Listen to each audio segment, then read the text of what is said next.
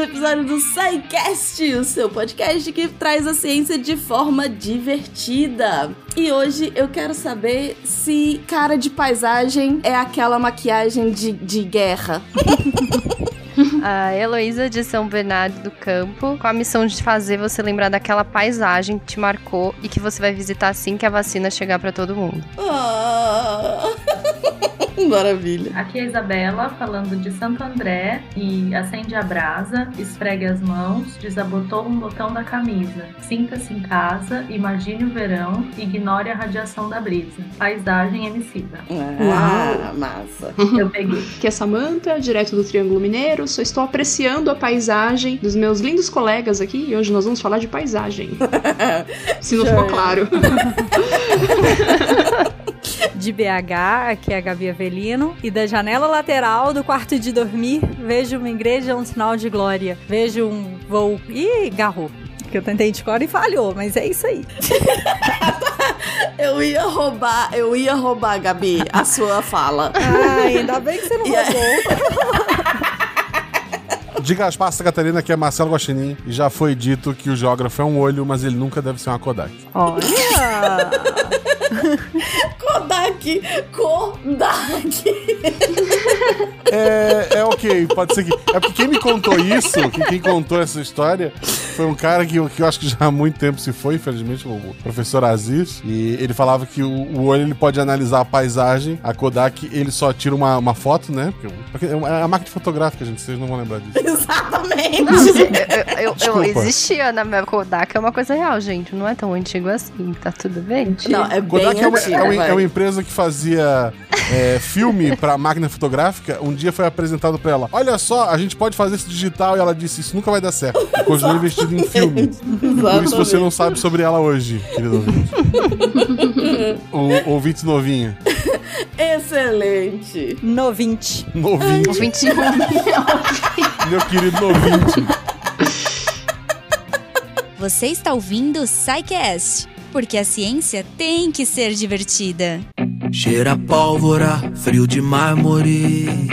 Vê que agora quantas árvores condecora nossos raptores. Nos arredores, tudo já pertence aos roedores. Vamos então dar início a essa coisa linda que é paisagem. Quando eu falei de sacanagem, obviamente nessa pintura de guerra era uh, cara de paisagem. Paisagem, para mim, quando eu penso em paisagem, eu penso em natureza. É a primeira coisa que vem na minha cabeça, se me perguntarem de paisagem. E aí, paisagem é isso? Paisagem é tipo natureza? Qual que é a diferença se eu falar de natureza ou falar de paisagem? Então, deixa eu começar falando que quando a gente foi escrever a pauta, eu e a, eu e a Lu pensamos em é, romantizar um pouco a ciência, sabe? Porque as pessoas é, andam muito pragmáticas, né? E muito positivistas no que é ciência e batendo martelo e cagando regra. E a ciência, ela tem outros olhares, tem outros modos de ser feita e que também podem ser românticos, por que não, né? E é, perde-se muito é, colocando limites no que. É claro que existe método científico e tudo mais, mas perde-se muito quando você é, coloca aqui aquelas viseiras, né? E não olha pro lado. É, acho que afinal de contas a ciência, eu gosto de uma frase que uma vez eu ouvi, que ela gratifica a curiosidade desinteressada. Hum, ah, muito bom. Não é? Isso. Sim. Tipo, não precisa servir para alguma coisa, assim. Claro, sim, você tem as aplicações, né? Mas tem esse lado contemplativo também, né? Que acho que é muito legal. Sim, com certeza. Mas e aí? Aí com isso, a, a, o conceito de, paisa de paisagem ficou uh, uh, menos definido, é isso? Vamos lá. É porque a, o conceito de paisagem, ele é, ele é muito amplo e várias pessoas vão dizer o que é paisagem dependendo da sua perspectiva. Então, vai ter a paisagem para geografia, a paisagem com o olhar da arquitetura vai ser uma outra coisa. Então, aqui a gente vai trazer algumas grandes ideias para a gente tentar, no final, é, construir um conceito da paisagem. E aí, puxando a sardinha um pouco pro meu lado, porque eu falei da paisagem pelo viés geográfico, é que pode-se pensar que a paisagem é um objeto de estudo da geografia, porque a gente olha, analisa, interpreta aquela paisagem, mas ela não, não é um objeto sozinho. Então, a gente analisa a paisagem como alguns outros conceitos chaves. Então, eh, nesse primeiro momento, eu vou trazer para o debate alguns geógrafos que vão falar sobre a paisagem. E o conceito da paisagem, ele acompanha muito a construção de um pensamento geográfico, da geografia enquanto ciência também. Então a gente vai ver que para frente eh, houve um tempo em que na geografia existiam duas grandes escolas, que era a escola alemã e francesa, e existia essa rivalidade no conceito da paisagem também, rivalidade entre aspas. E aí a gente vai começar aqui, na época do, do Renascimento, que tudo era muito romântico e natural, e lindas paisagens de natureza, Deb, para você.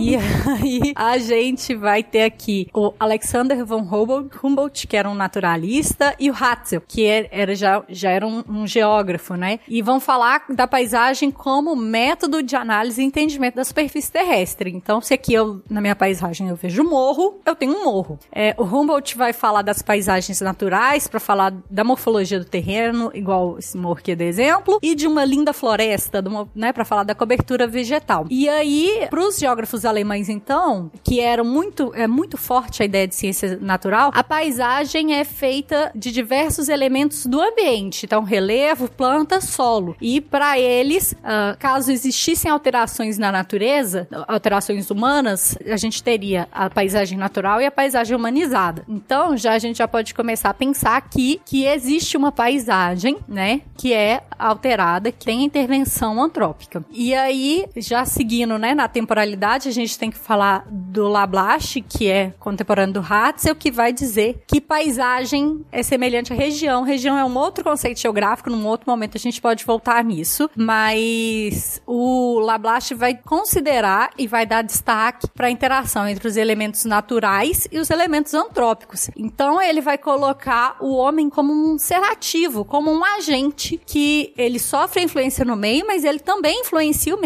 E aí ele transforma esse meio onde ele está em diversas possibilidades. Tá, então deixa eu ver o que a gente viu até agora. Primeiro que a gente vai falar de paisagem como um objeto que é foco da ciência, né? É, é uma coisa muito mais, um, talvez, menos definida. Afinal de contas, a gente vai olhar para esse objeto por várias, uh, vários focos, né? Várias, várias formas de olhar o mundo. E a primeira delas que você tá trazendo é a geografia. E dentro da geografia, as pessoas que você trouxe até o momento, uh, primeiramente pensava-se que paisagem estava relacionado a terreno, né? Ao que, ao que é visível na natureza. E era bem separado o que é natural do que é feito pelo homem. E uh, uh, uma outra vertente vai dizer que não, calma, o que a gente tem, o que o humano produziu pode também ser considerado paisagem, é isso? Isso mesmo. E aí é, a gente vai seguindo um pouco, né, no, na linha do tempo e vai ter um, um conceito que é o conceito de ecologia da paisagem. A gente tá aqui pensando muito ainda na natureza. Eu acho que quando a gente chegar e for evoluindo um pouco mais os conceitos que a gente vai trazer aqui, a gente vai chegar também na ideia de uma noção de paisagem urbana. Então, aqui, embora a gente esteja ainda falando muito da natureza, porque pelo momento histórico também é um momento que está muito atrelado à natureza, essa questão, o que é humano é uma coisa e o que é natural é outra, essas noções vão se complexizando, digamos assim, né? Adorei essa, esse verbo. Complexizar.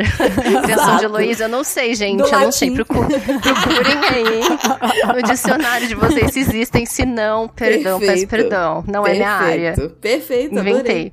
Tá, tá, existe a partir de agora. Muito obrigada. Mas continuando, Gabi. E aí, a gente tá falando de ecologia da paisagem agora. Isso, então, é porque nessa época a paisagem ela, ela era entendida como uh, uma unidade. Então, se eu olho pela minha janela e vejo coisas uniformes, aquilo ali é uma unidade. E, sabe? Era uma ideia de, de criar padrões, identificar padrões. E aí a ecologia da paisagem ela ia estudar as relações físico-biológicas tal, tudo ainda muito na perspectiva natural ainda, sem considerar as, as ações antrópicas, humanas. as interferências, exatamente. E aí, aqui só uma coisa interessante, que na década de 60 e 70, que é quando vai é, surgir a pedologia, ouçam nosso cast de pedologia, é, foi uma ideia que Dokuchaev teve é, pensando na, na noção da paisagem, né? Explorando as ideias de sistema, da influência do solo sobre a paisagem. Então, mais para mais detalhes no cast de pedologia, tá, gente?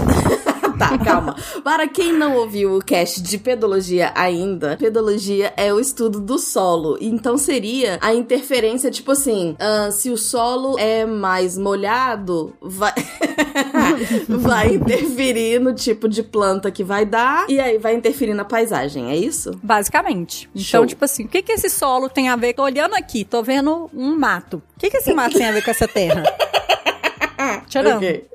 Essa é a ideia dos geossistemas, né? A ideia é muito, muito, muito, muito, muito reduzida. Mas o princípio é esse. E aí a gente vai, ainda na década de 70, pensando e tentando agregar a esse pensamento da, da paisagem, de modo que não seja só ecológico, entre parênteses, a natureza, mas também nos valores sociais, econômicos e culturais, porque esses elementos também ajudam a compor uma paisagem. E aí quem vai pensar nisso é o De Fontaines, que vai falar é, que a paisagem ela é uma combinação de fatos visíveis e das ações que a gente só vai perceber o resultado global. E aí, é, vou trazer você, ouvinte, a um pensamento a respeito disso, dos valores sociais, econômicos e culturais. E aqui a gente já começa a pensar numa paisagem um pouco mais urbana. E aí a gente consegue pensar nas diferenças, por exemplo, da influência do econômico numa paisagem. Se a gente pegar, por exemplo, é, alguma imagem bem clássica de vários prédios super luxo construídos e do lado a gente tem uma favela. Isso é uma visão de uma paisagem e isso é uma visão muito clara da influência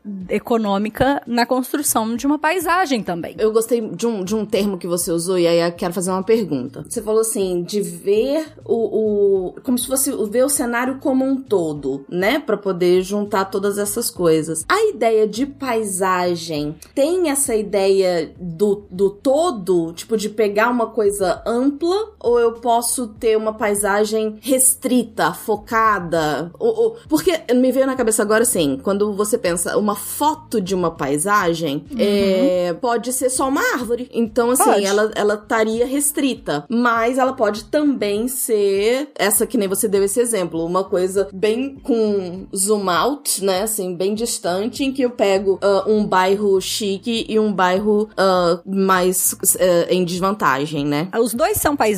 E aí, então, você pode analisar numa uma escala que vai ser, né, maior. A escala maior pra gente é quando a gente tá com o zoom pertinho. Então, você vai ver é, mais detalhes e etc. É uma paisagem também. E se você olhar numa escala menor, que é que você está vendo mais coisas com menos detalhe, também é uma paisagem. E aí, como objeto de estudo, você numa, num zoom maior, você vai estar olhando, que nem você falou. ah, eu posso olhar por um aspecto, sei lá, biológico de como que aquela planta, sei lá, quantos anos ela tá vivendo ali. E eu posso olhar num aspecto social, num, numa, numa, num zoom menor, maior, nunca sei, é, para poder falar que o, o, o- sei lá, pra, que, pra questão social de saneamento básico. Isso.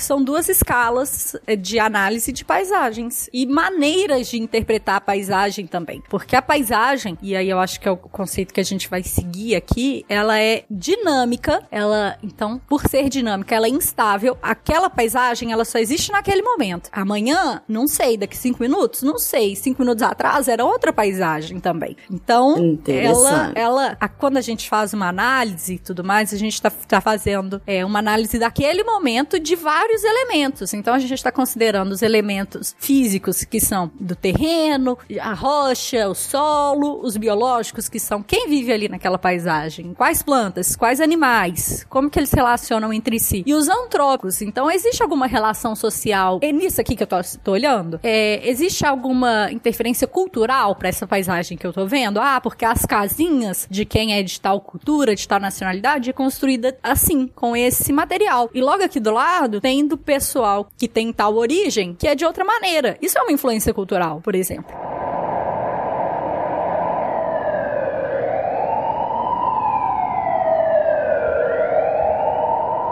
Essa questão da paisagem mudar a cada cinco minutos, né? Eu acho interessante até a gente levar do ponto de vista da meteorologia, porque vamos imaginar uma estação meteorológica instalada num determinado local. A temperatura, a umidade relativa, o vento que ela mediu cinco minutos atrás são é diferente do que vai medir daqui cinco minutos, né? A atmosfera está em constante movimento. Então são coisas que a gente não perceberia sem, um instru instru sem instrumentos meteorológicos, mas que estão modificando a paisagem, ou que de certo modo modo, estão em um processo de modificação da paisagem, né? Porque vai vir o vento, vai mexer as árvores, vai vir uma tempestade, vai derrubar a árvore. Cinco minutos atrás não tinha tempestade, a árvore estava em pé lá. Aí cinco minutos depois veio a tempestade e derrubou tudo, né? Então eu, acho, eu achei muito interessante fazer esse gancho com, com a meteorologia. Que maravilha, porque o céu também é uma paisagem. Ele faz parte, perfeito, Samantha. Observação perfeita. E muda toda hora, né? Nuvem. Tem agora a nuvem tá com formato, vem o vento, modifica, ela cresce, ela se dissipa, enfim enfim. Então tem essas modificações. Perfeito, perfeito. E também acho que o tempo, né? Se, se a gente for pensar, duas pessoas que viveram no mesmo lugar, não precisa nem ser na mesma cidade, poderia até ser um ambiente, sei lá, mais bucólico, mas que nasceram com um intervalo de tempo muito grande, vão ter mudanças tão significativas que a paisagem que elas vão ter acesso é totalmente diferente. É, tanto nos meios físicos, que vai mudar tudo, vai, sei lá, crescer uma árvore, vão construir casa, vai mudar o material que se constrói casa, vai mudar, sei lá, tecnologia, vai ter placa solar, pode mudar tudo. E o tempo é um fator determinante também. E a gente pode falar da questão estética, porque até a, vamos dizer assim, os gostos, a, a, tudo aquilo que uma pessoa gosta hoje é diferente do que uma pessoa gostava 50 anos atrás. Eu falo na média, claro, né? Gosto é uma coisa muito particular, né? Mas a gente pode entrar com a questão estética nessa discussão? Moda, sei lá.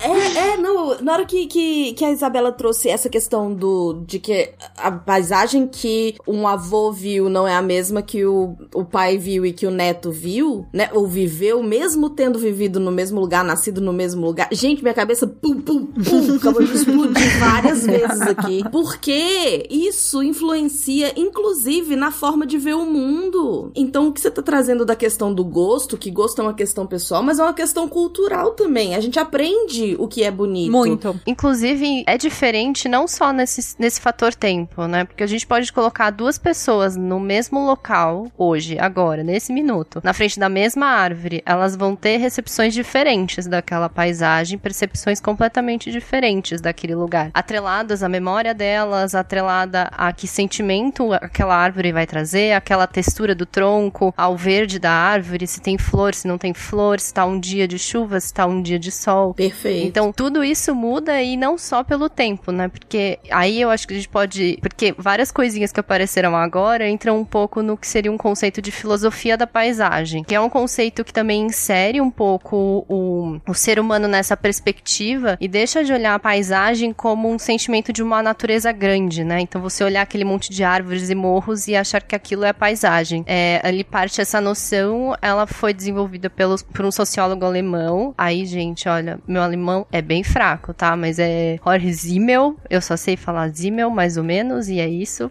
A gente deixa os nomes depois. o George Zimmel, ele parte, é, ele começou a estudar um pouco a relação, por exemplo, dos pintores de paisagem. Por que que alguns pintores iam para o mesmo local e a pintura era completamente diferente daquele mesmo objeto. Então, a percepção daquele que está ali vendo é muito impactante na definição do que que é aquela paisagem. Então, é muito diferente isso, ele coloca que realmente a paisagem ela só existe porque tem, na verdade, alguém vendo. E quando a gente fala vendo, na verdade, eu acho que é legal a gente entender como sentindo, né? Porque mesmo quem não tá enxergando aquela paisagem pode sentir um vento, pode sentir uma umidade, é, pode tocar na textura de uma árvore. Então, tudo isso faz parte da experiência do que é uma paisagem, né? E aí que eu acho que a coisa fica mais, não complexa, mas é menos, talvez, tátil, né? Porque você parte de uma percepção que é muito individual e existem metodologias para essa percepção, mas ela é realmente uma experiência muito individual. Então, cada paisagem vai ter a sua essência e cada espectador vai refletir sobre a essência dessa paisagem em si. Parece meio poético, mas acho que todo mundo faz um pouco isso, né? Por que, que tem gente que gosta de ir pra praia e gente que não gosta? Ou gente que gosta de ir pra uma casinha no meio do mato e acha incrível olhar e, e já vira outra pessoa quando chega ali e tem gente que não gosta. Então, acho que fica mais tático quando a gente traz isso para as nossas próprias experiências. Maravilha. É, vai mais ou menos com o que eu disse na abertura, que a ideia de a paisagem não é uma, uma, uma imagem estática, né? É. É, é algo dinâmico Exato. que acaba influenciando, né? É, e nesse sentido, quando a Debbie fala, por exemplo, da fotografia de uma árvore, né? Isso passa um pouco também pela percepção que o fotógrafo deu naquele momento, né? Então, por isso que aquela árvore ela poderia ter sido fotografada de outra maneira e seria uma outra árvore, talvez. Gente, gente, esse, esse é um, um cast filosoficésimo, porque a gente, a gente tá falando de... é, Eu, eu- já vou viajando pra área de linguística, pra questão de como que o discurso constrói a realidade, a realidade constrói o discurso, e como que a paisagem é construída pelas pessoas, tanto de maneira concreta, com construção, modificação de algum ambiente, como de maneira menos concreta, né, mais abstrata no sentido de é construído porque ela depende, a interpretação daquela paisagem depende do, da vivência daquela pessoa, da experiência de vida dessa pessoa, e é isso, é tipo, é- a, a paisagem ela interfere e é interferida ao mesmo tempo. É até uma das definições que a gente vai trazer mais pra frente, né? Porque senão a gente pularia uma pauta inteira, né? Mas é, é bem por esse caminho. É bem isso. sobre, né, continuando isso, a paisagem, ela tem cheiro. E é muito fácil da gente sentir o cheiro dos lugares, é, né, assim, né, um- uma área mais urbana, mais industrial. Tem um lugar aqui em Belo Horizonte, que não é exatamente Belo Horizonte, mas é a cidade industrial, que é Contagem, mas é do lado. E aqui, é, né, uma área industrial, como o próprio nome diz, e ele tem um cheiro, que é muito. Você pode olhar para fotos, para uma foto das indústrias, você vai sentir o cheiro do café que é torrado ali, sabe? É, é porque a, a paisagem ela é composta e ela e ela é analisada e ela é interpretada com todos os nossos sentidos. E essa questão do sentido, ela, ela traz muito da emoção, né? Então, ela traz memória, ela traz. Ela, ela ajuda, inclusive, a construir quem é essa pessoa. Sim, você você num dia que ou que tá chovendo e se, né, se você pega uma paisagem, imagina, vamos pensar a paisagem aqui agora no sentido contemplativo. E tá chovendo. Você não vai curtir tanto como num dia de sol e etc. Depende, depende. É, depende. Depende de quem tá lá. Não, é, mas eu tô pensando naquele, naquele clássico contemplativo, assim. Sim, de- sim. Não, eu tô pensando que meu namorado nasceu no, aqui no, no Reino Unido, que só chove. Toda vez que chove, esse cara faz. Ai, chuva. Tipo, é um- uma delícia. Ele olha pra paisagem com chuva com um tesão que eu não tenho. Uma vez eu li um livro que o, o rapaz vive- eh, morava em Florença, era um norte-americano que morava em Florença. Ele falava que a paisagem é tão bonita que eu entendo porque daqui saíram tantos pintores. Porque ele era da Nova Inglaterra, né, nos Estados Unidos. Ele falava que lá na Nova Inglaterra e no próprio Reino Unido é tanta chuva que a gente só nos resta ficar em casa escrevendo. Falava dos escritores que saíram desses lugares. É um pouco do que a gente tem acesso também, né? Eu lembro nessa briga aí, essa treta entre carioca e paulista, né? É, eu vi esses dias atrás no Twitter é, uma pessoa elogiando uma paisagem é, de bem urbana, assim, com um monte de prédio, cheia de carro, e aí zoando, falando assim: ah, isso daí é bonito pro paulista. Ele olha e fala: ah, é minha vista, né? A vista do apartamento. E aí eu fiquei pensando, por que que não pode ser bonito, né? Se você teve acesso àquilo, aquilo faz parte da, da sua formação. Então você pode ver beleza naquilo, né?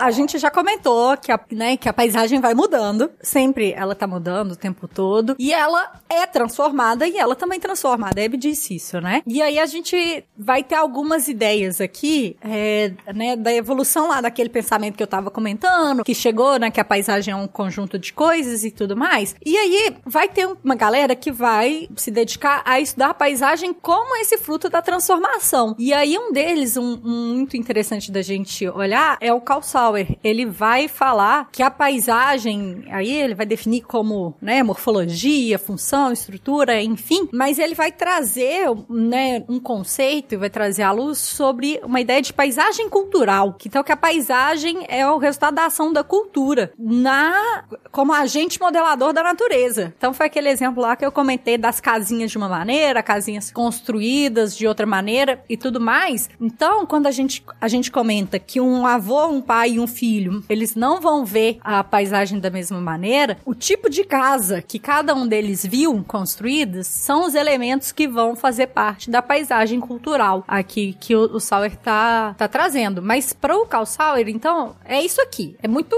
é muito cru. É o resultado da ação, pronto, acabou. É, você não, você só observa, você observa a paisagem, você não, não experimenta, não vivencia, ela é um objeto distante de você, que é também uma maneira de analisar. Só que aí a gente vai ter o, o Cosgrove e uma outra galera que vai dizer que você é, experiencia a paisagem também. Então, que é a ideia que eu falei, por exemplo, do cheiro da paisagem. Então, e que a paisagem, ela pode ser consumida de outras maneiras, né? Um mapa, ou no teatro, ou num texto. É, aí ele vai, vai dizer que a paisagem pode ser uma paisagem excluída, e aí tem umas outras mil viagens nesse caminho, ou uma paisagem residual, ou seja, se você tá olhando ali para um, pra um lugar, e aí tem aquele único lugarzinho ali no meio que você vê que fala assim, gente, isso aqui não tá conversando com o resto? É uma casinha que ficou para trás num monte de prédio, é, é um lote vago que tem um matinho, sabe? Quando todo o resto mudou e um lugarzinho ali, quando você olha, ficou para trás. Isso é uma paisagem residual, por exemplo, né? E aí, uma paisagem emergente, que é o, o caso, por exemplo, que eu comentei da, de uma favela de um lado de um bairro de luxo e tal. E aí, é, para meio que finalizar a, essas conceituações geográficas e pensando na transformação, a gente não podia não falar de Milton Santos, né? Sim. Porque não pode. É... Pra mim não dá pra falar de geografia sem falar do Milton Santos. É, geografia, Brasil, não Isso. dá, não dá, não dá. Ge- geografia moderna, né? É, o Milton Santos, ele, né, debateu sobre paisagem várias vezes. E aí tem uma coisa que eu acho muito, muito, muito interessante, que é que a paisagem é uma história congelada que faz parte da história viva. Olha isso, é, essa frase é a frase que explode a minha cabeça. Porque você olha ali pra ela e aquilo ali é aquele momento. A gente já falou isso, né, algum- algumas vezes. Então ela tá ali congelada. Mas ela faz parte da história viva, porque a partir daquilo que a gente observa agora, várias outras relações, e aí várias relações sociais, ou várias outras é, questões físicas e biológicas acontecerão. Então, o momento que a gente vê hoje e o status que nós vimos hoje da paisagem, ele vai ser essencial, porque ele é a base da paisagem seguinte, do que vem depois. O, o tempo de congelamento varia. Não, não, porque a paisagem é o momento. Ah, sim, ele é o instante. O tempo congelado é um É instante. o tempo, é. é. o instante. É, é o que você olha. É poético. Você, a paisagem é o que você olha agora. Ela é história congelada agora. Daqui cinco minutos é outra, mas aquela paisagem que você olhou compôs E ela é congelada pelos seus olhos. sim, pela sua análise. É, é, a- Olha que coisa linda. Eu adoro, eu acho isso muito. É, é- é muito incrível pensar nisso. Então, a paisagem que a gente olha aqui hoje da janela de casa, é, olha aqui pro lado, eu tô vendo uma paisagem. Ela é assim nesse momento. A próxima paisagem, as relações que vão ser construídas, se tiver prédio, se não tiver mais prédio, se uma casa for demolida e virar um barracão ou virar um galpão, enfim. Se alguém estender uma toalha pra secar na varanda. Exatamente. Sim, exatamente. Tudo isso foi a partir do que eu observei atrás. E ela vai ser vista de uma outra maneira de novo, e daqui a cinco minutos uma outra, e assim vai. E a paisagem, ela faz é, parte da história, assim, né? Se a gente for pensar, por exemplo, quando eu trabalhava na estação meteorológica, às vezes ligava alguma pessoa lá e falava assim, ah, eu queria saber se choveu no dia que eu nasci. Que legal. Nossa, que específico. Na hora de contar a história do dia que a pessoa nasceu, ela quer criar pela aquela paisagem, aquela atmosfera, né? Ai, meu pai saiu apressado de casa para levar minha mãe, minha mãe tava com dor e tava chovendo demais, ele teve que Caindo um toró. tava caindo num toró e tinha área de alagamento. Meu pai teve que deslizar pela radial leste ali. Então faz parte da, do, da contação de história esse, esses elementos, né? E é uma coisa que aconteceu lá atrás. Você já tá aqui com quase 40 anos, né? Falando por mim. Mas você quer resgatar aquilo como parte, né? Da, da história, da, da paisagem congelada, né? Da história congelada. Para tudo, para tudo. Porque agora a gente saiu ainda mais do concreto pro abstrato. Porque uh, um, eu, eu deixei escapar um negócio que eu queria perguntar mais para trás, mas a Sam trouxe de novo agora, então eu vou ter que falar. Na hora que você falou assim, ah, a gente consome paisagem pelos textos. E aí eu fiquei pensando, né? Mas assim, como que você consome? Porque é uma construção de. É uma visão de alguém a respeito daquela paisagem. Você constrói através de palavras, é uma coisa linda, mas. Então isso é paisagem também? E aí agora sempre falando que a gente precisa dessas construções, dessas, dessas informações específicas para construir as paisagens de determinados momentos da nossa vida. Então, na verdade, paisagem é tipo memória. Sim.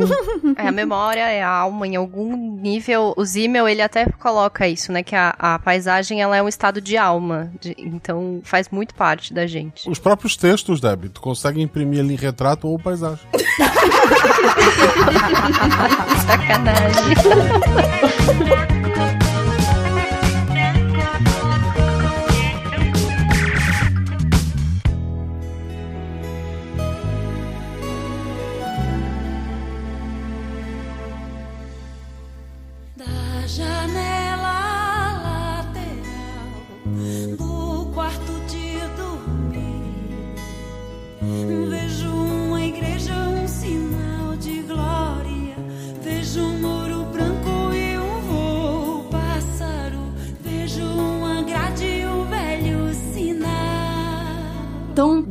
beleza, tô aqui, cabeça explodindo já, pensando em milhões de coisas que pa paisagem e memória e como que esse meio e essa construção e essa interação que a gente tem com as coisas, né, que estão à nossa volta, constrói, como que isso constrói a nossa relação com a gente mesmo, a nossa relação com a nossa história e, enfim, com o mundo. Mas pensando agora no sentido reverso, como que a gente gente fisicamente interfere nessa paisagem para melhor ou para pior, é, a gente pode começar a pensar na paisagem urbana, né? Como que a gente, com a construção de prédios de determinadas formas, é, se ter árvore ou não ter árvore na cidade influencia, fa faz sentido isso? Eu acho que faz bastante sentido, né? Aí, como a gente falou, né, a, paisagem ela parte um pouco da geografia e ela migra para vários campos de conhecimento. Então, quando a gente começa a ver ambientes que eles deixam de ser né, a paisagem nesse sentido mais bucólico, a, a, das árvores e os morros e montanhas, e passa a ser, na verdade, as pessoas passam a viver mais em cidades, é, dentro da, da arquitetura, paisagismo e do urbanismo, como a gente trabalha muito com, com o território, com a percepção das pessoas dentro das cidades e tudo mais, passa a surgir essa necessidade de entender o que, que seria então uma paisagem urbana, né? Porque afinal de contas a gente está ali experienciando essa,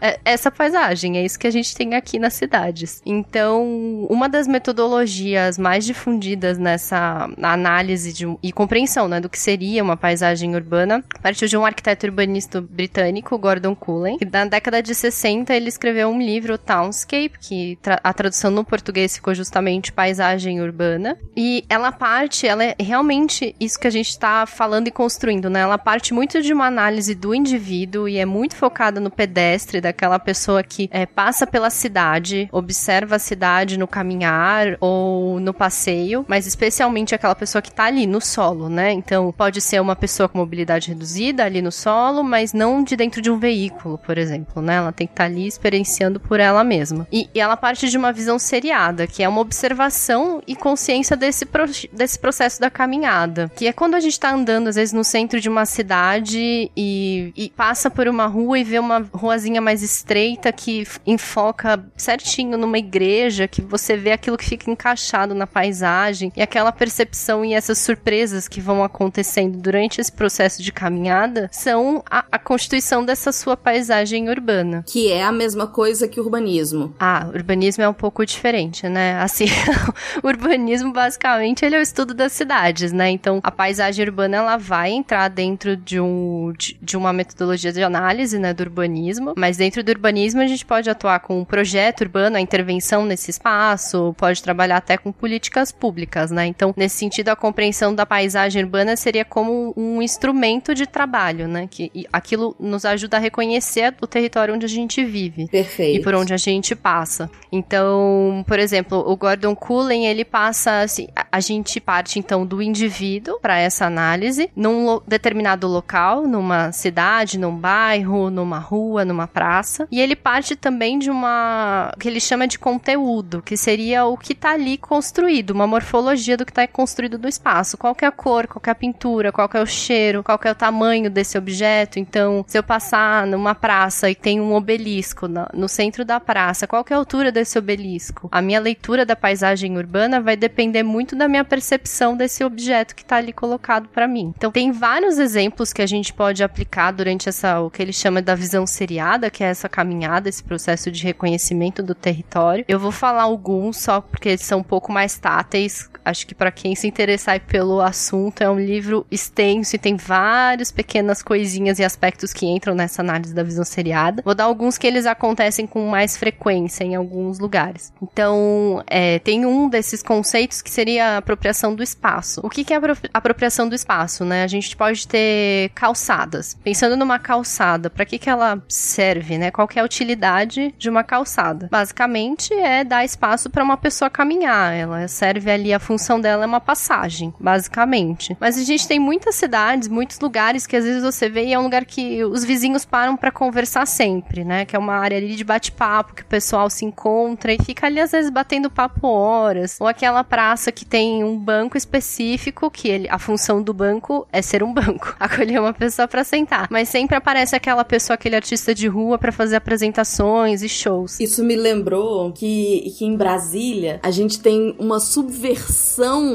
de não usar calçadas que é maravilhosa. A quantidade de caminho de formiga, sabe? Que faz Sim, pelo meio, né? Porque as quadras são imensas, né? É muito difícil andar pelas Exato. calçadas, porque as quadras são simplesmente gigantescas. É que Brasília foi planejado para se andar de carro, né? Exatamente. Quem planejou não esperou que as pessoas, não, não, não imaginou que as pessoas que ajudaram a construir iam continuar por ali. Ele achou que elas iam sumir magicamente depois. É? Ou que, que seguisse esse, é, esse costume demodê de andar. Andar, é. Como é que as pessoas que vão governar o país vão andar? O lugar é um avião. O lugar foi feito para voar. Eu falo que é o famoso, famoso caminho de hipotenusa. Isso! É exatamente isso. Porque o caminho fica tão longo, então existe uma apropriação do espaço pela subversão de não usar calçada. Eu tô me apropriando do gramado como um caminho. Adorei. Desculpa, me lembrei de casa. Uma observação, queria aqui fazer uma correção em nome de todos os mineiros que estão ouvindo esse podcast. A gente sabe que o nome certo é passeio. Muito obrigada. Ah, eu não sabia disso sim. quando eu vim pra cá. Eu, eu, eu, peguei no contexto da conversa que eu tava tendo com a moça. mas eu peguei rápido, mas eu falei, nossa, que legal, eles chamam de passeio. Maravilha. calçada não existe, é passeio. É, calçada não existe. É, é, tem isso, calçada muda muito, né? Tem, tem um termo também bem antigo que é usado de faixa peatonal, que é a faixa do pedestre, que a gente usa. A rua seria o leito carroçável e a calçada é o, a faixa peatonal. Achei bonitinho. Mas aí. Eu não, achei difícil. Vamos lá, sério. Mas então essa apropriação do espaço é bem interessante. E esse exemplo que a Deb deu, né, de Brasília. A gente vê, então, como isso parte muito muito do, do arquiteto e do urbanista, né? Como que é usado isso? Às vezes você tá ali num, num espaço que ele foi pensado de uma ter, determinada maneira e ele não funciona daquela forma. Então, a partir dessas identificações, dessas apropriações, a gente consegue propor intervenções urbanas, propor modificações desse espaço. Então, além de ter o aspecto contemplativo, que lógico, você pode sentar ali na praça e escutar o artista de rua que tá ali tocando e fazendo um show no banco, mas pode ser também que, por que não fazer um espaço mais adequado para mais gente se apresentar? Então, surgem insights, ideias e projetos, propostas urbanas a partir dessas análises. Elas não, elas podem ser para você enquanto indivíduo experimentar essa cidade e, e usar realmente como um espaço com uma, uma prática contemplativa, como ela também tem um objetivo final que é muito concreto, né, digamos assim, para tornar a coisa mais tátil talvez, né, e menos filosófica. A gente traz esses recursos como instrumentos de análise. Então, acho que isso é bastante interessante e, e como que as pessoas experimentam de diferentes maneiras, né? Quando a gente tá numa cidade também que tem muitos desníveis, é, quando a gente entra em estação de metrô é muito comum, né? A gente entra num subsolo que às vezes tá muito profundo e você tem aquela noção de entrar ali num buraco, que tem gente que se sente mal. Isso faz parte da paisagem urbana também. Essa experiência de, de sair, às vezes, de um lugar que tá muito claro e alto e descer, ou o contrário, né? Subir num, num mirante, que é muito alto. A experiência que uma pessoa que tem medo de altura vai ser muito diferente de uma pessoa que gosta de ter esse, essa vastidão na sua frente, né? Então, todos esses recursos, eles servem também pra gente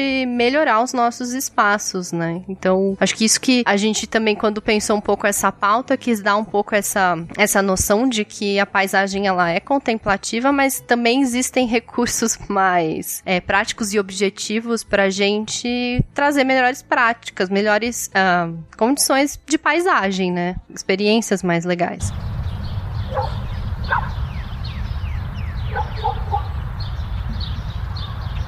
É, eu tô falando aqui que é filosófico, que é, né, assim, mas isso não deixa a paisagem menos científica, não, sabe? Eu acho que, na verdade, você entra em questões muito importantes que vai encaixar na psicologia, que vai encaixar no discurso, que vai encaixar na filosofia. Então, na verdade, é um objeto de estudo riquíssimo, riquíssimo. Que vai para diferentes áreas e diferentes objetivos. Então, isso que a Gabi já colocou, né? Partindo do Gordon Cullen, alguns laboratórios trabalham com esse conceito do Cullen para tornar um pouco mais táteis esses conceitos. Um dos laboratórios que é um pouco mais difundido no Brasil, que é a Coapá, que foi fundado na Faculdade de Arquitetura de São Paulo e, e se replica em outras várias faculdades de arquitetura pelo Brasil. Hoje é um, um coletivo aí de laboratórios de universidades que elaboram um quadro de paisagismo no Brasil. Então é um laboratório que ele se dedica a estudar esses processos e essa noção da paisagem como um processo e produto de ação humana e forças naturais. Então, quando a gente entende que ele é um processo na medida que ele está sempre mudando e um produto na medida que é, ele é sempre um novo resultado acabado e reconhecível, o conceito todo muda, né? Então, a gente pode atuar muito melhor em cima dessas mudanças e acompanhando essas mudanças e esses processos que vão acontecendo na paisagem, seja na paisagem é, mais bucólica, natural ou de natureza, por si dizer, ou urbana, a gente consegue atuar, às vezes, com políticas públicas em cima, a gente consegue atuar com projetos mais interessantes para as pessoas. Acho que isso que é o, o legal da gente entender, né? Que a, a, paisagem, ela tá ali, ela tem recursos e possibilidades para diferentes coisas, que foi o que a Debbie acabou de falar também. E aqui eu queria fazer só um, um acréscimo da, da, paisagem urbana, né? Que, que ela também, ela como fruto de planejamento, porque isso existe quando quando, né, as coisas estão sendo ocupadas, prédios construídos e tudo mais, que, que é um item de observação, né? Porque como a construção de um prédio, ela, ele altera completamente a paisagem ao redor dele. Seja bloqueando a vista para alguém, seja permitindo outras vistas para quem vai estar dentro do prédio, e que é, é um elemento que é analisado quando, por exemplo, um prédio vai ser, né, ele tá no processo dele lá de licenciamento ambiental, etc, que são coisas importantes a serem levadas levadas em consideração, pra gente não ter umas aberrações esquisitas no meio da paisagem, que também é um sentimento, que também é um meio de análise, e aí vai, a viagem segue. Mas é uma coisa interessante a ser pensada durante esses processos, né? Tipo um prédio que faz sombra na praia em Camboriú. É, Sim. exatamente. Exatamente. é. Um parênteses aí no, no cast de construção civil a gente falou dele. É, um prédio de, de, sei lá, uma, uma cobertura de 10 milhões que tu tem o mar que pode aproveitar durante um período do dia. Socorro. Em teoria, isso que a Gabi falou, né, da, da etapa de licenciamento e de planejamento deveria ser previsto, né, todos esses impactos. Então, é feito um estudo de impacto de vizinhança e deveria ser, em teoria, minimizado os impactos que, po que podem ser gerados, por exemplo, um prédio que vai fazer sombra numa área enorme. Mas é tudo em teoria, né? Nem sempre acontece. E eu tô aqui pensando na organicidade de uma cidade, né? Pensando que é uma coisa orgânica por existirem pessoas. Mas mais ou menos, porque o zoneamento urbano, etc., ele. A, a cidade não é a revelia.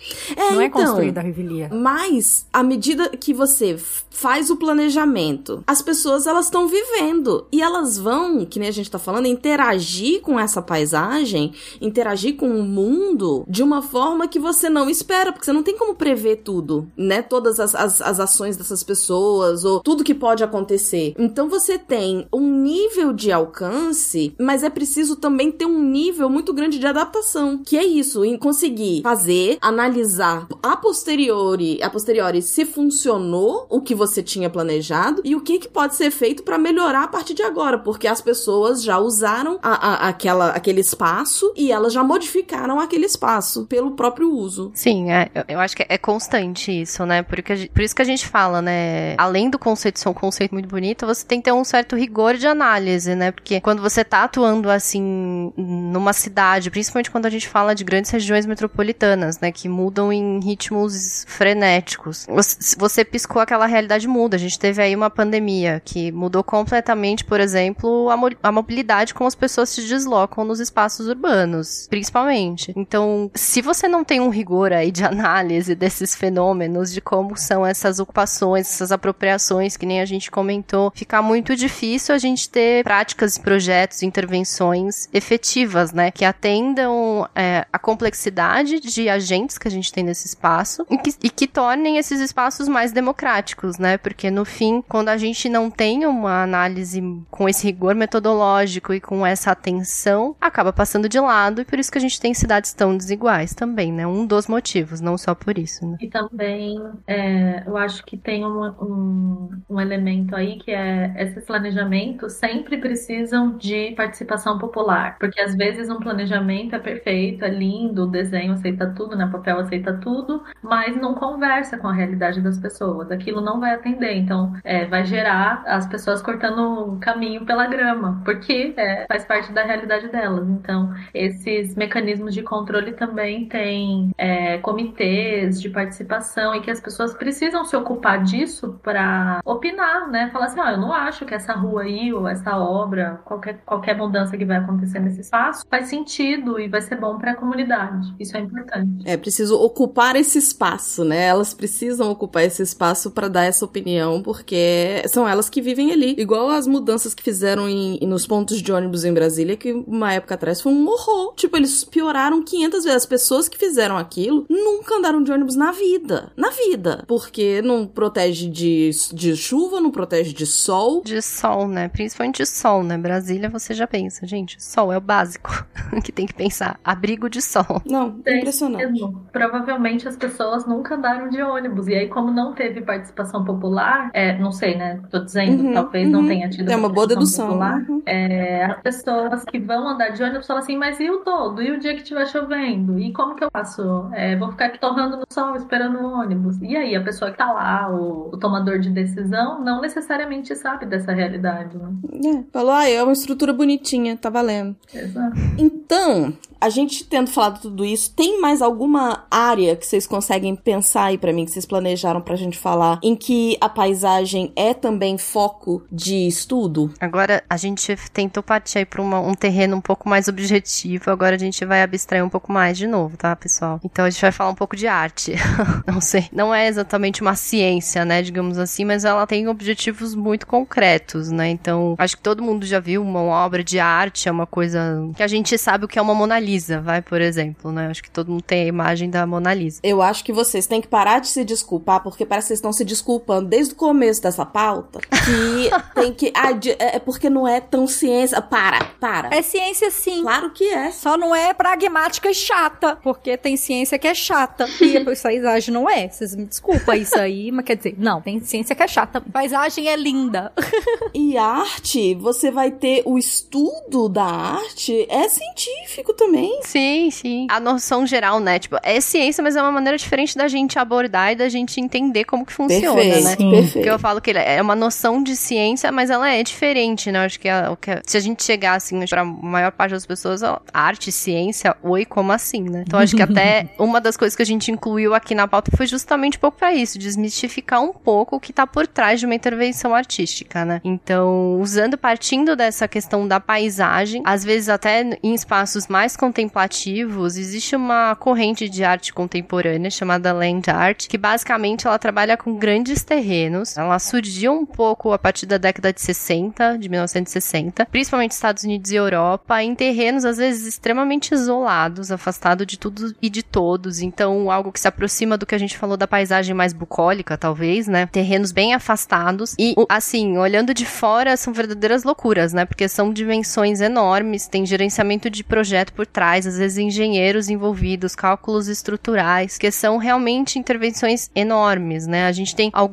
dos casos, a gente pode colocar no, no- acho que é legal linkar no post também, né? Pra dar essa noção de terrenos que foram construídos, novos terrenos. Você trabalha com novas estruturas, então eu vou falar do Robert Morris, que era um terreno completamente limpo e foi feito como se fosse um, um platôzinho, uma estrutura circular, um muro, basicamente um muro. E a pessoa entrava só com uma portinha dentro desse espaço, desse muro circular. E quando a pessoa olha pela portinha a paisagem de fora, é completamente diferente a experiência. É quase como se você estivesse fazendo um, um enquadramento da paisagem que tá por fora. Nossa, que incrível! Então, quando você tá. É isso que a gente fala, né? A paisagem, ela é a experiência que você tem ali, né? Naquele local. Você tá num terreno que é uma paisagem isolada, como outra qualquer, talvez. E aí, a partir de uma intervenção artística, você traz outros elementos pra enxergar de uma outra forma. e Você traz outras visuais pra aquela mesma paisagem que tava ali. Então, outras obras enormes também, obras na água. O Robert, o Richard Smithson tem uma obra no Salt Lake, acho que é essa, no Great Salt Lake em Utah, nos Estados Unidos, que é uma intervenção que é no meio da água. Então, foi feito como se fosse um caracol construído a partir do terreno, né, da, que seria uma praia. E você faz como se fosse uma linha, um caracol. Ele modifica um pouco como funciona o regime da água nessa região. Você tem uma intervenção ali, ela é sensível e ela completamente como você olha para aquele espaço. Então, a gente tem essas intervenções que elas mexem um pouco mais em como a gente enxerga esses espaços, essas intervenções artísticas que criam outras visuais, criam outras experiências e a gente pode trazer outras mensagens com essas experiências, então mensagens de preservação ao ambiente ou uma atenção àquela determinada paisagem, é, um reconhecimento daquele espaço e que são essas são meio megalomaníacas. Depois a gente deixa as fotos para todo mundo dar uma olhada. Eu acho, eu tenho pra mim, isso aí eu vou dizer que é uma opinião, opinião mesmo. A arte, ela tem como objetivo te, te colocar pra pensar. Sabe? Te tirar de, um- de uma zona de conforto pra poder te, te mostrar outras possibilidades. Então, eu acho que todas essas, essas intervenções na, na, na, na paisagem que você trouxe são, são exatamente coisas que vão fazer você. E aí, que nem você estava trazendo, ah, chamar atenção pra uma coisa, chamar atenção pra outra. É refletir, refletir sobre a vida, refletir sobre co- como que você olha para as coisas, que, de que lugar, qual é seu ponto de vista, né? Assim, existem outros. Nossa, eu, eu tô apaixonado com essa pauta de hoje. E você tem outras expressões artísticas que partem de objetos da própria natureza para trazer questionamentos de meio ambiente, preservação. O Franz Kradbeck, é, ele era um pintor e escultor polonês, um artista, né, polonês que atuou muito tempo no Brasil, ele se naturalizou, inclusive brasileiro. Ele utilizava de elementos da natureza que já tinham sido utilizados, então troncos de árvore, coisas que ele encontrava, assim, e, e fazia intervenções artísticas para trazer o, o que ele diz aqui numa situação dele, né? Gritar cada vez mais alto para mostrar o massacre que estão fazendo com a natureza. Então, ele partia de elementos que a gente entende como naturais, trazia aquilo para um outro contexto, no caso era a casa dele onde ele fazia essas intervenções, para levantar questionamentos do que a gente estava fazendo com aquela natureza, né? Então, é como se a gente tirasse a paisagem de onde ela estava, levasse para um outro contexto para dar um outro significado e refletir sobre o primeiro. Então, seria é, brincar um pouco com esses significados e trazer reflexões, que nem você falou, Debbie. É, trazer novas perspectivas e mensagens, né? Que não precisam estar tá ali escritas e que cada um vai absorver a sua maneira também, né?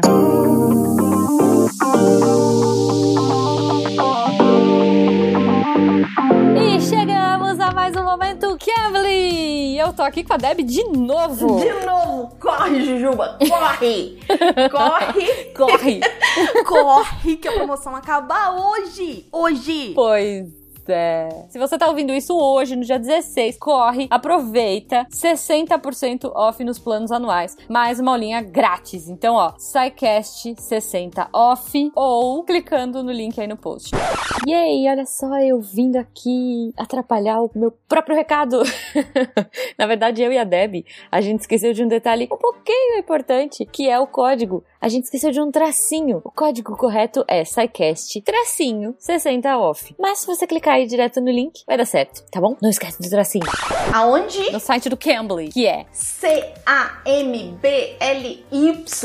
Cambly.com. Olha aí, maravilhoso, maravilhoso. Então é o momento catim desse episódio. Não é nem momento Cambly, é momento catim. Porque, gente, sério, 60%. Eu não tenho nem o que dizer. Ai, mas é muito caro o curso de inglês. Gente, 51 reais. A partir de 51 reais você pode fazer um curso de inglês que eu sou apaixonada, assim, eu, eu sou suspeita. A Debbie também faz agora. Ela vive na Terra, que as pessoas falam inglês o tempo todo, né, Debbie? Não, e o, toda vez que eu, te, eu, faço aula com o povo da Cambly é maravilhoso. Eles são pessoas interessantíssimas. Dá pra gente conversar então... sobre tudo. Tipo, você tá carente? Você entra na Cambly e conversa com alguém. É massa. Cara, e assim, às vezes eu entro só pra praticar, só pra praticar um pouquinho meu inglês, ou assim, ai, nossa, eu queria conhecer uma pessoa diferente hoje, eu queria conhecer uma história diferente. Deb, é cada história inusitada que eu encontro, que eu vou te dizer. Não, é muito eu, bom. Eu, esses dias eu encontrei um professor que tinha uma história tão maravilhosa, assim, ele me contou, tipo, como que ele casou com uma mexicana e foi morar no México, e, assim, eu não conseguia parar de rir da história dele, é muito genial. Maravilhoso. então, convido todo mundo aí a fazer aulas e compartilhar com a gente que professores que vocês curtem, pra gente fazer aula com eles também. É isso. Então é isso, gente. Então vamos voltar pro episódio.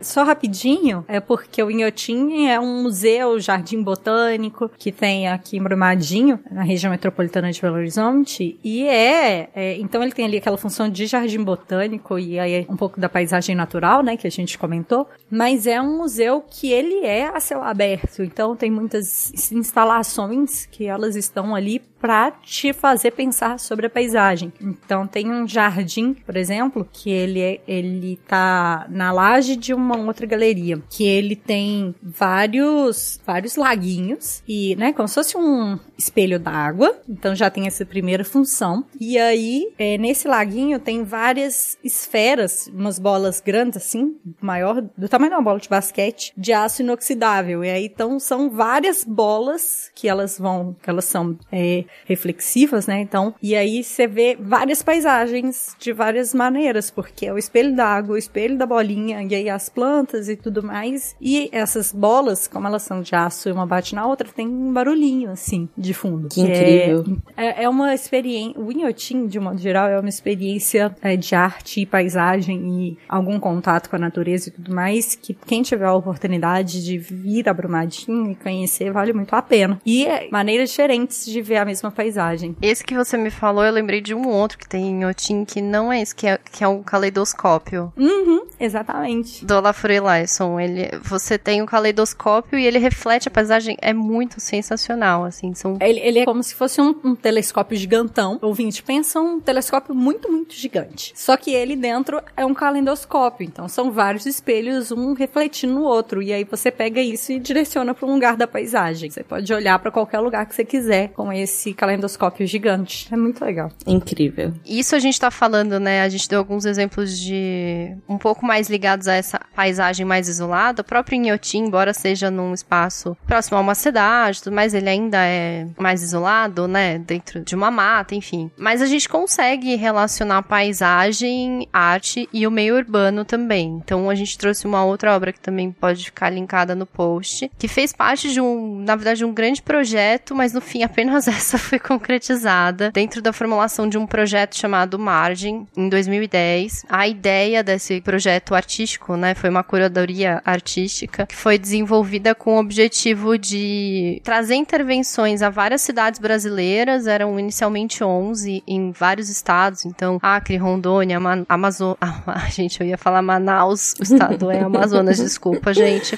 pequena gafe, perdão.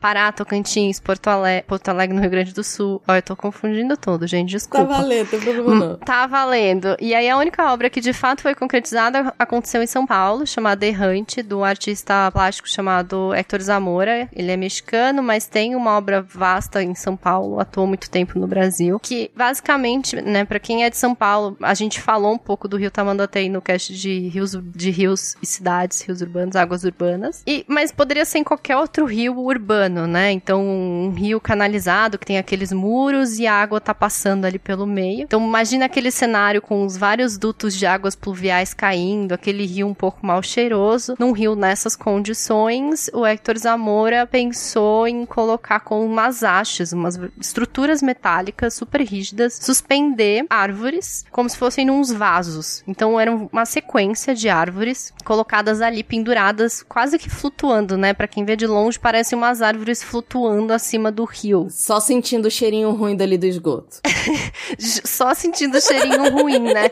E quando eu lembro que quando essa intervenção foi colocada, eu passava nesse lugar todos os dias para ir pra faculdade. E eu lembro que eu levei um susto um dia, né? Porque normalmente eu pegava o fretado muito cedo e ah, tirava aquela soneca, né? Porque eu saía de casa às 5 da manhã, tirava uma soneca no fretado. Mas esse dia, eu um dia eu acordei, olhei assim pela janela para ver onde que eu tava mais ou menos, né? Porque o pessoal que pega transporte muito tempo tem esse costume, né? A gente só dá uma surrupiada ali, posso dormir mais um pouco, não posso? Abri um pouquinho ali e falei, o que que essa árvore tá fazendo aqui? Foi bem assim, eu levei um susto. Eu falei, o que Do que essa nada. árvore tá fazendo? Voando em cima desse rio que eu passo todos os dias. Como assim? Então, eu e as- assim como eu, várias pessoas provavelmente tiveram esse choque, né? Porque ela não é uma arte que estava exposta no museu, ela é uma arte extremamente acessível, não, ela tava ali pra todo mundo e é uma área extremamente movimentada pra quem conhece. São Paulo era bem na frente do, do mercado municipal, então é uma área que tem um fluxo enorme de pessoas o dia todo, né? Não só de, de- durante o dia, durante a noite. E, e o cara colocou lá uma árvore enorme e que reflexões aquilo traz, né? De uma paisagem que deixou de existir, de uma paisagem que, se- que foi, de uma paisagem que vai ser. É, eu pensei nisso, eu falei, de uma retomada de,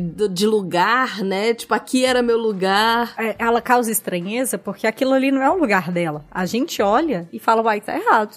A árvore não pode estar Por que Não, é uma árvore aqui? O que, que essa árvore tá fazendo aqui? Ela não, ela não pertence nesse lugar, não, uai. O que poderia ser em qualquer lugar essa árvore, né? Um paulista ia pensar uma árvore aqui. A cidade inteira.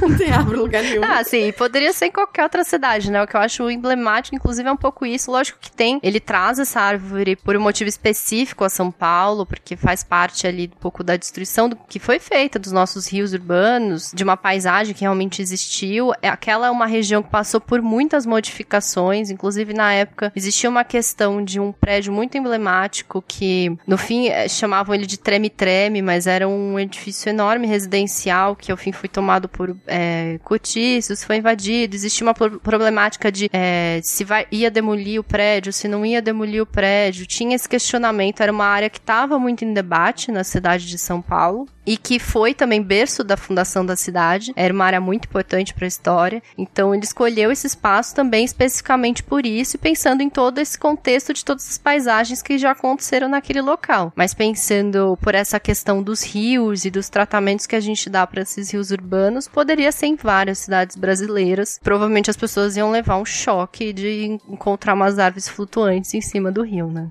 Maravilha. Eu acho interessante o que a Debbie falou, né? De ai, não devia estar aqui essa árvore, porque esses rios, o rio é, Tietê e o rio Tamanduateí, eles foram modificados, mas eles eram, eles foram retificados, né? Torna, tornou o curso reto. Mas eles eram rios de meandro. A gente falou bastante disso no, no cast de águas urbanas. E aí, é, toda essa área que é a Avenida dos Estados, que tem o Mercadão, que tem os prédios, tudo isso era área de várzea do rio. Então ali era lugar de árvore, né? Só que isso se perdeu. As pessoas não fazem ideia de, de, que ali era a área do rio. Então é um pouco, acho que, para brincar com isso também, né? Com certeza, com certeza.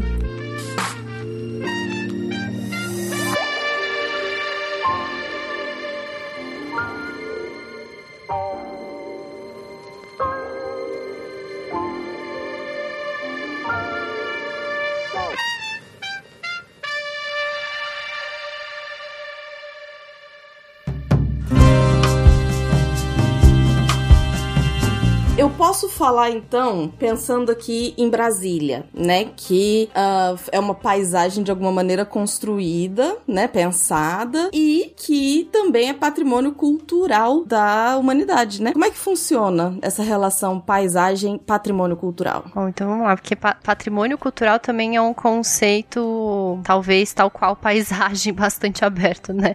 Ele não tem aí uma, uma regra específica, afinal de contas, a cultura ela não é uma regra fechada, né? Cultura é bastante fluida, mas é uma noção que normalmente implica numa garantia de preservação, seja aquele bem um algo material, então no caso de Brasília é um bem construído, a gente pode tocar, a gente pode ver, ou um bem imaterial, como um, um tipo de dança específica de determinada região, um tipo de música. Então a gente tem essa noção de patrimônio cultural, ela é mais fluida, né? E o que é patrimônio hoje pode ser que amanhã não seja, né? Porque justamente isso, a sociedade está em, em mudança, pode ser que em determinado momento uma escultura tenha sido considerada um patrimônio e com o evoluir da, da, da mudança social e tudo mais, se deixe de valorizar aquela pessoa que está representada naquela escultura, por exemplo, e aquilo deixe de ser um patrimônio. Então, é uma noção mais fluida, ela passa por é, conceitos de herança, um legado transmitido de geração em geração, ela passa também a partir da mobilização de um grupo que considera um espaço ou um objeto ou uma cultura muito importante. Então, ele é um conceito bastante fluido, né? Existem diversos órgãos que trabalham aí com uma definição de patrimônio. A gente tem desde a Unesco até órgãos nacionais, municipais, estaduais. Cada um vai trazer uma proposição, mas todos passam por isso, né? Uma herança, algo que é valorizado, embora os valores sejam subjetivos muitas vezes. Então, eu posso dizer que algumas paisagens podem ser patrimônio cultural, mas nem todo patrimônio cultural vai ser uma paisagem, porque você trouxe a dança como um exemplo, né? Então a dança não seria exatamente uma paisagem. Talvez a performance em si, em algum lugar, pode até fazer compor uma paisagem, mas não é em si uma paisagem, não é isso? Sim, e eu acho que o que é importante também trazer aqui que essa noção de patrimônio, ele não infere um determinado bem ser mais ou menos erudito, mais ou menos cultural. Então, não cabe a mim dizer que ah, é, a determinada região adota tal música como um patrimônio cultural. Não cabe a mim dizer que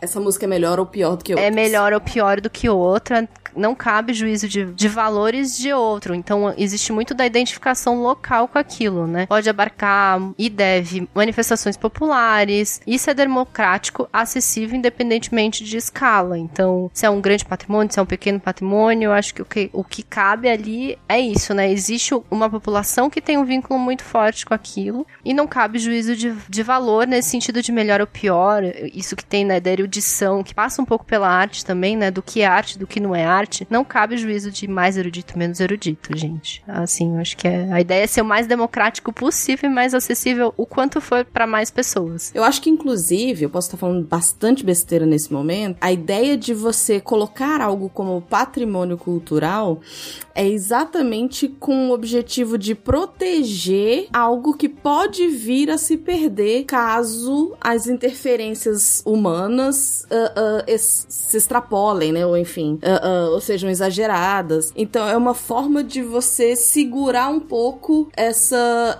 as mudanças que podem acontecer, né? Com aquele, com aquilo que é tido como algo precioso, que é tido, tido como algo importante para uma determinada cultura. Faz sentido? Sim, faz total sentido. Nessa questão do patrimônio cultural, a gente vai ter os materiais, que são aquelas coisas físicas, né? Que uma construção, uma, uma vista, alguma coisa desse tipo, e os imateriais, que são aqueles mais culturais, quando a gente pensa em cultura, vão, vão caminhar, né? Então, modo de fazer alguma coisa, e aqui, por exemplo, a gente tem o queijo do cerro. O, então, quem, né, o modo de fazer o queijo é um patrimônio cultural. É, a dança, a música, e aí eles vão ser patrimônios imateriais, porque a gente está falando sobre, sobre é, coisas, é, coisas que não são tocáveis, assim, né? A gente está falando sobre saberes, e aí eles vão ser os imateriais. Sim, eu vejo muito assim, coisas que a gente não, não toca, né? Assim, não... A gente pode documentar, né, essas coisas, então podem ter livros ensinando, livros, por exemplo, ensinando o método, como se faz o queijo, né? Você tem isso patrimônio, você pode ter ali um livro que documente como é, registre como ele é feito e tudo mais, mas ele é muito mais passado nesse sentido da herança, né? Ele é um legado que é transmitido boca a boca, né? Ele não é uma construção que tá ali e que você precisa pensar, por exemplo,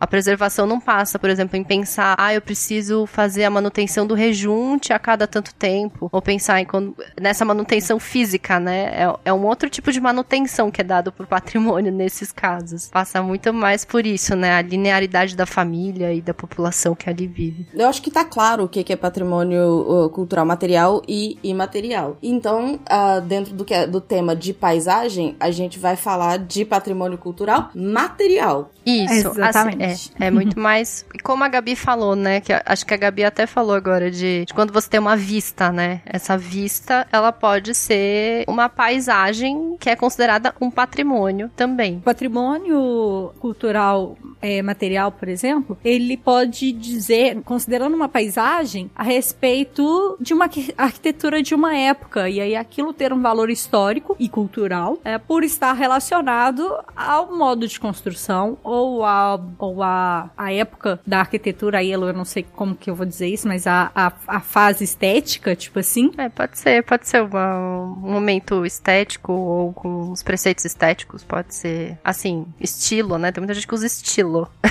então, assim, a gente tá falando de uma paisagem e a gente tá falando, é, é, né, da, da preservação do valor histórico daquilo ali, daquela paisagem, é, em, em vários aspectos. E aí a gente tem alguns exemplos é, interessantes que aconteceram aqui nas nossas áreas de trabalho. Eu posso falar de BH que tem uma, um tombamento parcial da Serra do Curral. Para quem não é de BH e para quem não, não sabe, a Serra do Curral, ela é uma serra, obviamente, mas ela emoldura o sul da cidade inteiro. Então, se você olhar da sua janela e ver uma serra gigantesca, possivelmente você está olhando para o sul e está vendo a Serra do Curral. E ela é uma serra muito grande e muito icônica na paisagem de Belo Horizonte. Então, tanto que existe por parte da prefeitura de Belo Horizonte um decreto de tombamento. Então, é, esse decreto diz que certos lugares onde você consegue ver a serra, existem alguns lugares que são tombados. Então, você não vai poder construir um prédio de tal altura, porque esse prédio de tal altura vai atrapalhar a vista da Serra do Curral. Ela é icônica pra gente. Que louco! O tombamento é da vista da paisagem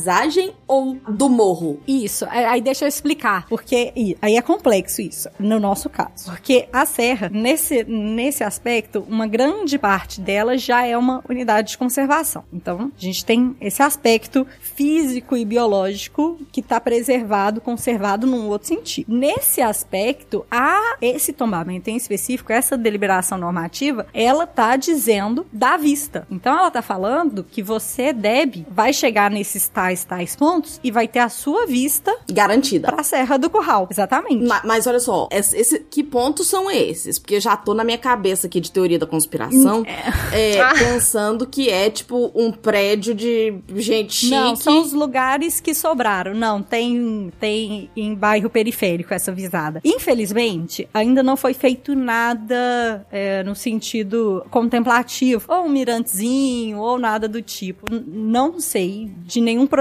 relacionado. Mas são visadas. Então, às vezes, é a esquina de uma rua com a outra que tem um ângulo que você consegue ver a serra. Então, nada nesse caminho você pode construir que vá atrapalhar essa visada. É, são uns 10 pontos no máximo, ou seja, é o que sobrou. Interessante. Lá em São Paulo tem o, a Serra da Cantareira, que você consegue ver de alguns pontos da cidade, mas até onde eu sei não existe nenhum tipo de lei. Não, nada, nada equivalente. É, e aqui, aí, então, essa discussão, é, por exemplo, né, no plano diretor de 2019, de BH, então foi, é, já foi aprovado isso. Então, considerando esses lugares estratégicos de visada, não é permitido, eu vou- falar o número da minha cabeça, tá, gente? Eu não tô com decreto, então eu não sei de cor. Mas, não sei, você não pode construir mais do que cinco andares aqui, nesse lugar. E outra coisa, existe a discussão de levar esse tombamento pro nível estadual. E aí eu vou explicar o que que isso acontece. A Serra do Curral, é, num lado é Belo Horizonte, no outro lado é Nova Lima. E Nova Lima tá numa expansão, um crescimento urbano, que é um negócio, esse, assim, um trem de doido.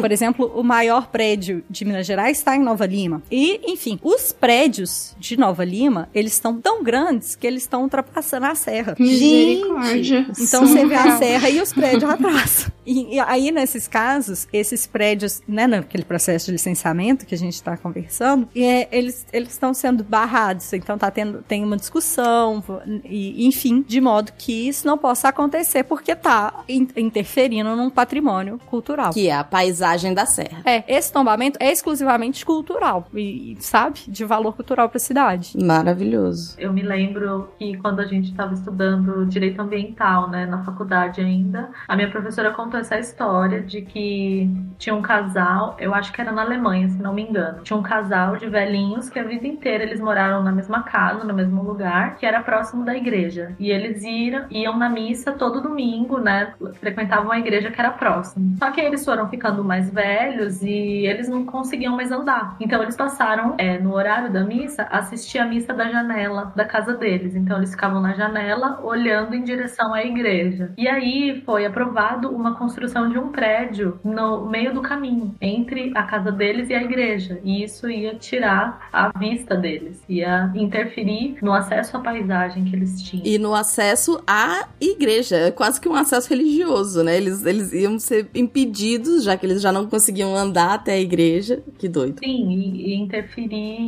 de, de fato no. Como chama? Liberdade religiosa, né? Liberdade religiosa. E aí foi feito um processo e eles ganharam na justiça o direito do prédio não ser construído para não ter é, é, prejuízo da paisagem dele. Parece muito irreal, né? Mas agora a Gabi contando essa história da serra é, não é tão, né, pra gente. Tá aqui próximo, impossível, tá?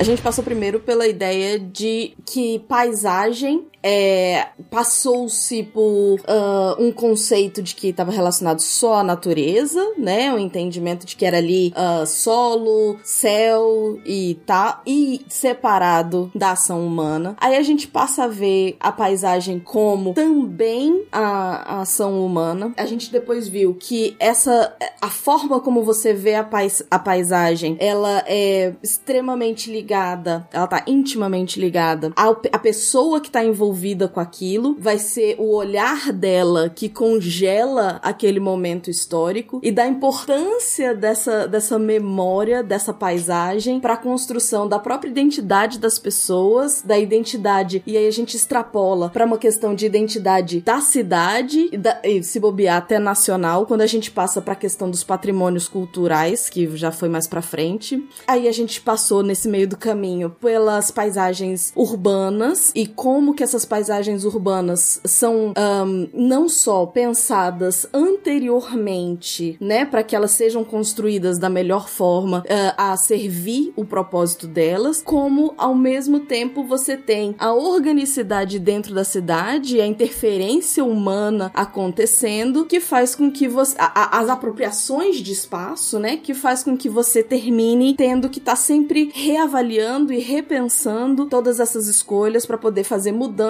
inclusive para uh, prover, sei lá, um melhor saneamento básico, para poder otimizar o propósito que vai mudando ao longo do tempo pela uh, uh, interferência humana. A gente falou da relação com a arte, da paisagem com a arte e como que a arte usa a paisagem como uma forma de tirar as pessoas do seu lugar de conforto, chamar atenção para outras coisas na vida e reflexão. E a gente chegou finalmente nas, na questão do patrimônio nacional, eh, patrimônio cultural, perdão, e paisagem, que você tem o patrimônio cultural material e imaterial, e que o material seriam estaria relacionada à paisagem, enquanto que o imaterial são coisas um, um pouco mais conceituais, como a produção do queijo ou uma dança, enquanto que a, a paisagem pode estar tá dentro dessa ideia de patrimônio cultural, como os exemplos que a gente trouxe tanto de Brasília quanto da Serra de Minas, quanto um, onde que foi Isa esse último exemplo que você trouxe? Se eu não me engano é na Alemanha. Me carece de fontes, né? Eu procurei e não encontrei nada.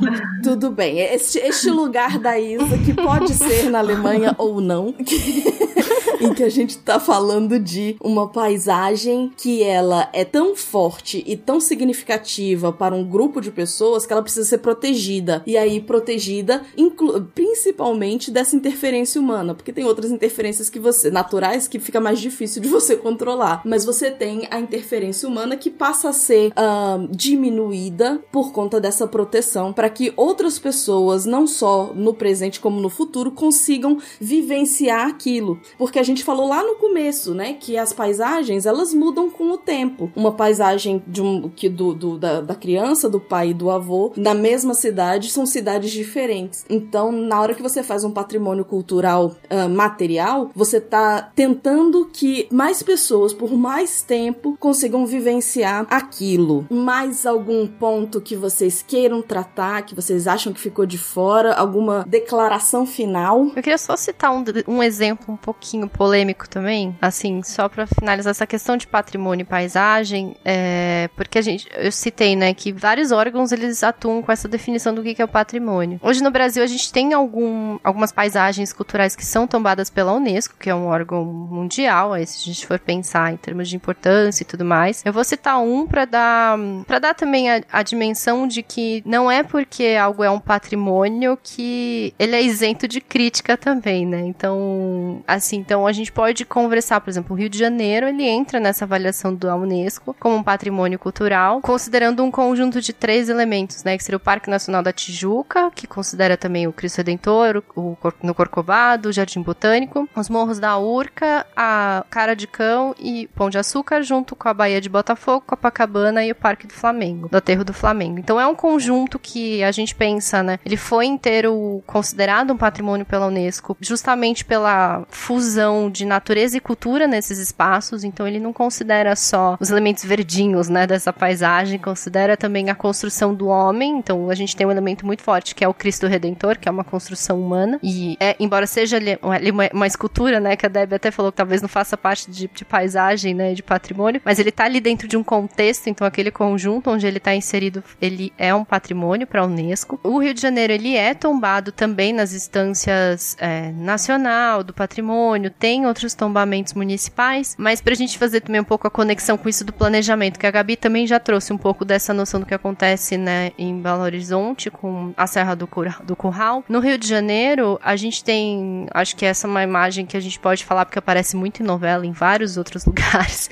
que é ali a, a área de Ipanema, né, que a gente tem muito a imagem, tem o mar, você tem aqueles, o calçadão, aqueles desenhos todos de ondas nas calçadas, e os prédios, eles têm uma imagem paisagem muito regular, né? A gente tem, não tem poucas variações de altura, é, não existe, é, como em outras cidades, o predinho isolado no meio do terreno, né? Eles são todos coladinhos e você cria uma paisagem toda unificada. E essa paisagem toda unificada que tem ali, ela é tombada. Então hoje, se eu chegar lá e demolir um prédio em Ipanema, for construir um novo, eu tenho que preservar essas características urbanísticas. Então eu não posso fazer um predinho isolado no meio do terreno. Eu tenho que dar essa continuidade, continuar com essa linguagem, porque ela é compreendida como, dentro também do que a própria Unesco coloca, é uma característica carioca muito notável, digamos assim. Agora, esse carioca muito notável, ele também é um pouco questionável, né? A gente pensa, tem letras de músicas, algumas das justificativas falam, né, que essa área ela é tombada porque ela desenvolveu também muitas formas de arte, literatura, poesia, música. É uma imagem que é muito ligada também à cultura é, boêmia, do carioca, mas qual é esse carioca, né? Então eu já tô colocando aqui algumas críticas, né? Então não é porque é dito, ah, é porque essa é a imagem do Rio de Janeiro. Tal. Não é, né? Eu acho que a gente viu um pouco para fazer um pequeno parênteses, já que tá aí na mídia e tudo mais, da música da Anitta, né? Que ela coloca de uma outra forma a melodia da Garota de Ipanema. Existem vários rios de janeiro dentro disso, né? Então, quando a gente fala de patrimônio, eu falei no comecinho, ela não é uma noção estável, né? São coisas que a gente gostaria de preservar, são coisas que fazem parte da nossa cultura e tudo mais, mas elas não estão isentas de modificações ou críticas. A compreensão de que talvez falar que aquilo é representar o carioca, talvez seja diminuir todas as possibilidades do que é um carioca, né? E, de todas as co outras coisas que são carioca. A gente termina partindo do princípio, né? Quando, quando você tem, assim, um, mesmo que seja uma entidade, ou seja, um grupo de pessoas uh, que não, inclusive, uh, uh, fazem parte do país, mas também tem eh, elementos, né? Pessoas fora e tal. É, existe, é, é uma decisão que é tomada por um grupo de pessoas, né? Baseada num, em determinadas, determinados critérios que são estipulados, mas é uma decisão que não pode ser considerada nem certa, nem definitiva, nem única. Eu acho que essa que é a questão. Porque é um grupo de pessoas que decide isso, né? Sim. E, e por isso que eu acho que a gente passando um pouco por essa questão, puxando um pouco a sadia planejamento urbano, né, urbanismo. Por que, que é tão importante a gente trazer essas ferramentas, esses recursos de compreensão de paisagem, é, como a gente entende essas dinâmicas e como que a gente se enxerga nisso tudo? É porque quem tem essas vozes, a gente também tem a voz, né, de determinar o que, que é um patrimônio, o que, que é uma paisagem, o que, que o meu grupo social gostaria de determinar como um patrimônio cultural. Enfim, o que, que é uma paisagem importante para a população aqui de São Bernardo do Campo, onde estou. É, então, são essas coisas, e quanto mais a gente se mune, né, desses recursos, mais é, a gente faz parte, mais a gente é considerado, e mais isso torna os espaços democráticos. Porque eu acho que tudo que a gente mais quer é que paisagens urbanas ou não urbanas, elas sejam democráticas para todo mundo. Massa, massa. Mais alguém? Mais algum comentário? Não, depois desse encerramento maravilhoso. Ai.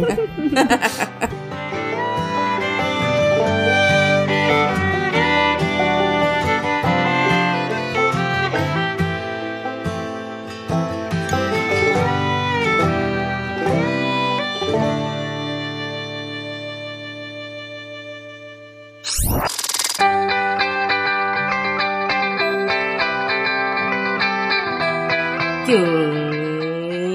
Listeners, this is que já vai fechar? Eu li! Que maravilha, anime! E aí, o que, que, você achou? Ah, a semana tava muito boa, né? Vamos lá. Na segunda, teve texto do Vitor Camilo. Música, a eterna dicotomia entre popular e erudito. Vitor, maravilha incrível, sempre arrasa. Sou apaixonado com os textos do Vitor. Terça-feira, teve texto do Pedro Henrique. A capacidade sul-coreana de transformar sua cultura em soft power. Muito, muito bom, muito bom. Pedro Henrique arrasou nesse texto. Quarta-feira, anime. Quarta, teve texto do Junior Co.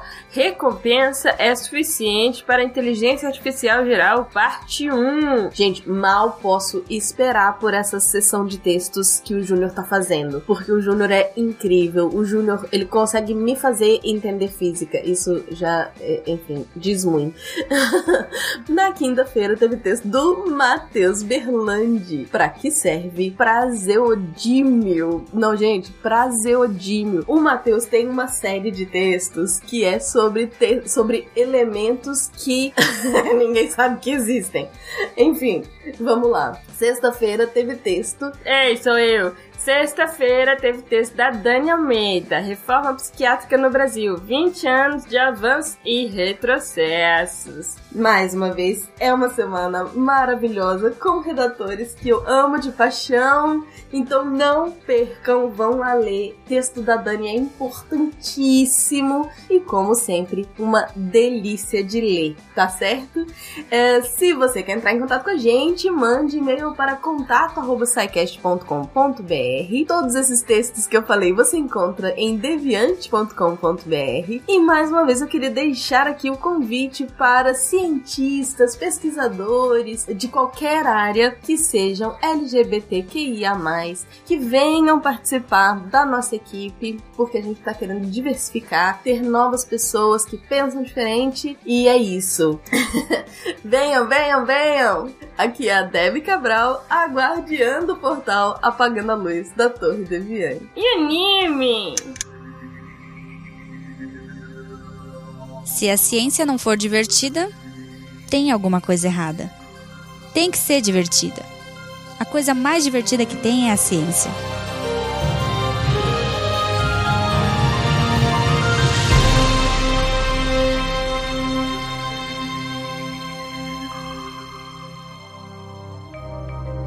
Este programa foi produzido por Mentes Deviantes. deviante.com.br. Este programa foi editado por Tapcast. Edições e produções de podcast.